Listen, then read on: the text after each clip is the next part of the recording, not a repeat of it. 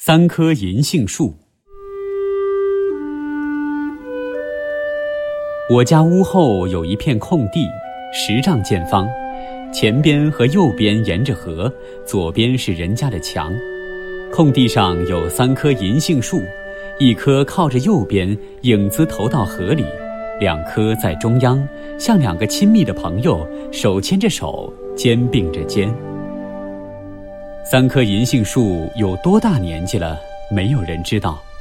父亲说，他小时候树就这么高这么大了，经过了三十年的岁月，似乎还是这么高这么大。三棵树的主干都很直，枝干也是直得多，有几枝却弯曲得很古怪，像画上画的。每年冬天，赤裸的枝干上生出无数小粒。这些小粒渐渐长大，最后像牛的奶头。到了春天，绿叶从奶头似的地方伸展出来，我们高兴地说：“银杏树又穿上新衣裳了。”空地上有了这大片的绿荫，成了最好的游戏场所。我们在那里赛跑、唱歌、演戏。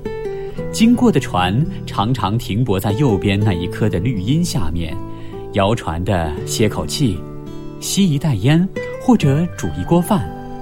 这时候，一缕缕烟就袅袅地升起来了。银杏树的花太小了，很容易被人忽略。去年秋天，我一边拾银杏果，一边问父亲：“银杏树为什么不开花？”父亲笑着说：“不开花，哪儿来的果？”等到明年春天，留心看吧。今年春天，我看见银杏树的花了，那是很可爱的白里带点淡黄的小花。说起银杏果，不由得想起“烫手喽，热白果”的叫卖声来。白果是银杏树的种子，炒熟了，剥掉壳，去了衣，就是碧玉般的一颗仁儿。虽然不甜，却有一种特别的清香味儿，我们都喜欢吃。风把地上的黄叶吹起来，我们拍手叫道：“一群黄蝴蝶飞起来了！”等到黄叶落尽，三棵老树又赤裸裸的了。弯曲的很古怪的枝干上，偶尔有一两只鹰停在那里，好久好久一动不动，趁着蓝天。像一幅古画。